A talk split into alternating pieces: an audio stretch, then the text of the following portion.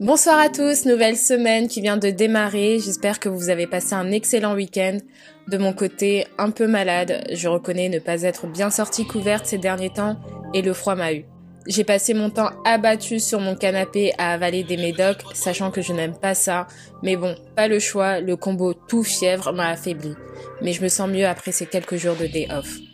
C'est un épisode assez spécial parce que nous allons discuter de plusieurs sujets en même temps autour d'une seule personnalité et l'actualité du jour m'a poussé à aller au cinéma, cela faisait un moment que je n'y étais pas allée. J'ai apprécié l'expérience cinéma, mais il y a tout de même quelques trucs à redire à propos de ce film.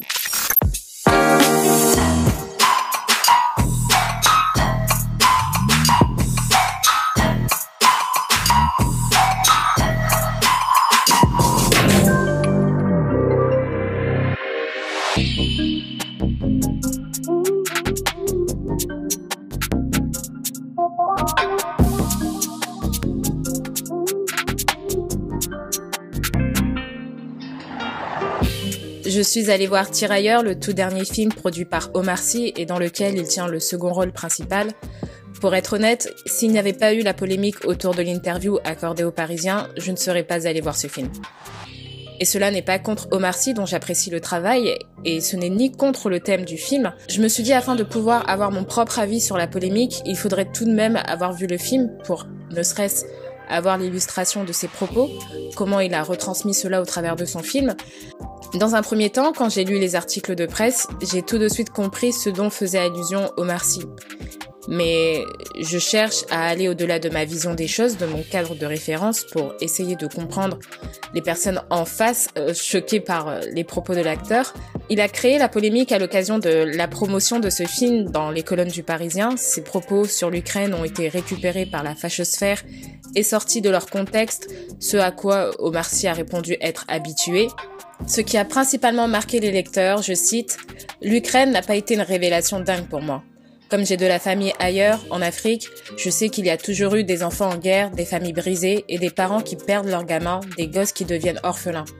Ça n'a jamais cessé depuis la Seconde Guerre mondiale. Je suis surpris que les gens soient si atteints. Ça veut dire que quand c'est en Afrique, vous êtes moins atteints? J'ai été traumatisé petit par le conflit Iran-Irak. J'ai grandi avec ces images horribles. C'était la guerre à l'ancienne. Puis il y a eu la guerre du Golfe, il y en a sans cesse. Moi je me sens menacée de la même manière quand c'est en Iran ou en Ukraine.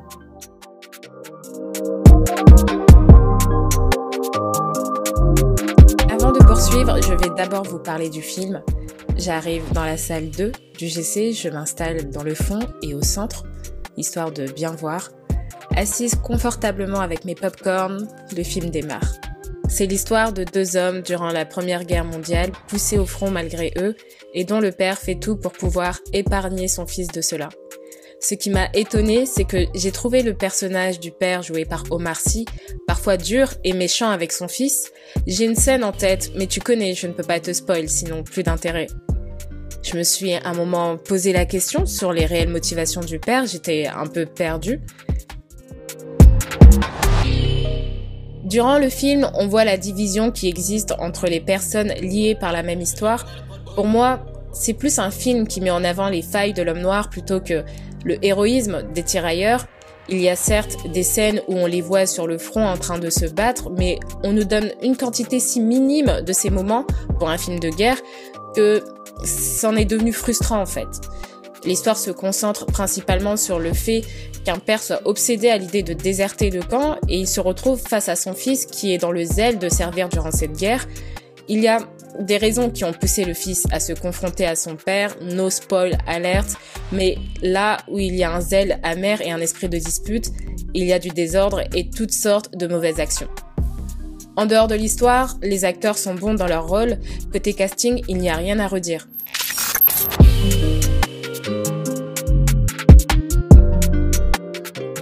Je m'attendais à mieux en réalité. J'ai eu de trop fortes espérances en cette œuvre cinématographique avec une vraie mise en valeur sur le sujet, tirée de faits réels. Je m'attendais à un bangers quoi.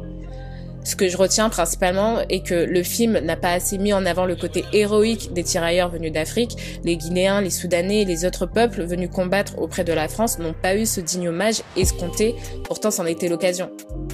J'ai trouvé qu'on a plus mis en avant la division qui peut exister entre nous, personnes noires, et non l'unité dont on sait parfois faire preuve, et c'est une étiquette qui nous colle et que je n'aime pas du tout, et je pense qu'on devrait tous commencer à y remédier parce que c'est comme ça qu'on nous tue, qu'on nous écrase et, que l'on nous voit sans valeur parce qu'on ne sait pas s'aimer. Avec une polémique qui avait si bien commencé, je pensais que le film allait vraiment soutenir ces déclarations pleines d'assurance. Mais au contraire, euh, au travers de ce film, je n'ai pas vu de stratégie, de rebondissement, de péripéties vraiment qui t'entraînent dans une guerre et dans le savoureux moment de la victoire. Bien qu'il y ait une victoire, comme l'histoire nous l'explique si bien. Si tu as vu le film, n'hésite pas à réagir à ce que je dis sur Twitter et via le hashtag Nightcast by Deborah ou alors via la boîte aux lettres en story à la une de notre page Instagram Nightcast by Deborah. Retour à la polémique, donc comme je vous l'ai dit précédemment dans le cadre de la promotion de ce film, il a été interviewé par le journal Le Parisien et ses propos ont été sortis de leur contexte, comme le rapporte le journaliste qui a mené cette interview et dont se défend également Omar Sy. En plus de ce que je vous ai cité tout à l'heure concernant ses dires sur la guerre en Ukraine, il lui a été reproché d'avoir dit ceci, je cite, les tirailleurs méritaient beaucoup plus la patrouille de France que Tom Cruise. Ce qu'il s'est passé lors du dernier festival de Cannes, l'acteur Tom Cruise y est venu pour la projection du nouveau film Top Gun Maverick et lors de sa montée des marches, la patrouille de France, qui est l'armée de l'air, a tenu à rendre hommage à Tom Cruise par un passage dans les airs aux couleurs de la France, ce qui n'a pas du tout, euh, j'ai l'impression, ravi Omar Sy. Il n'a pas tenu à se justifier euh, sur ses propos qui sont selon lui clairs et laissent à chacun l'interprétation qu'il souhaite.